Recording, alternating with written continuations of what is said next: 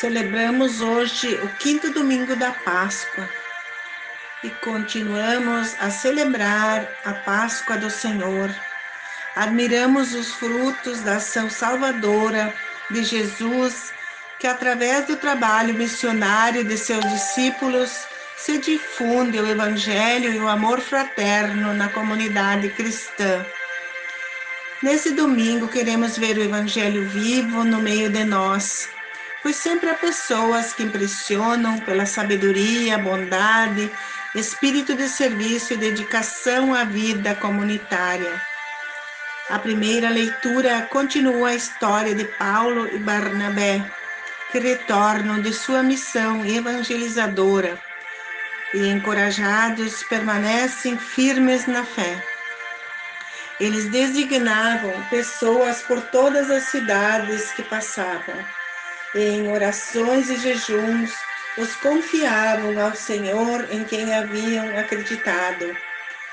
Depois eles retornaram para Antioquia, de onde tinham partido.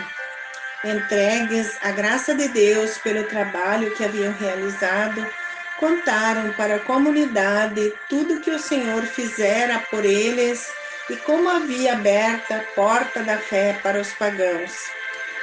A segunda leitura do livro do Apocalipse de João faz mais uma revelação de suas visões. Eu vi um novo céu e uma nova terra, vi a cidade santa, Nova Jerusalém, que descia do céu junto de Deus, toda enfeitada, e junto vinha uma voz que saía do trono e dizia: esta é a morada de Deus entre os homens. Ele vai morar no meio deles. Eles serão o seu povo e o próprio Deus estará com eles. Escreve, pois, essas palavras que são dignas de fé verdadeira. Na verdade, João transcreve as visões da futura vida eterna prometida àqueles que têm fé e com seriedade seguem o Senhor. O Evangelho celebra a glorificação de Jesus junto a seu Pai e o anúncio de que permanecerá por poucos dias entre seus discípulos. Ele anuncia um novo mandamento: amai-vos uns aos outros, assim como eu vos amei. Neste gesto de amor, todos reconhecerão que sois meus discípulos. Jesus revela a percepção do Evangelho vivo no meio do povo.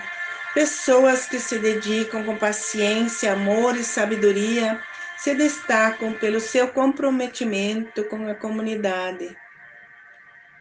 Com fé, coragem, bondade e transparência, se abrem com seus exemplos nas práticas diárias para serem guias, os quais, quando forem assimilados, fazem com que aos poucos nós possamos nos tornar evangelhos vivos e participativos da vida do próprio Cristo, vivendo uma vida que enriquece a vida das pessoas que vivem em nossa volta.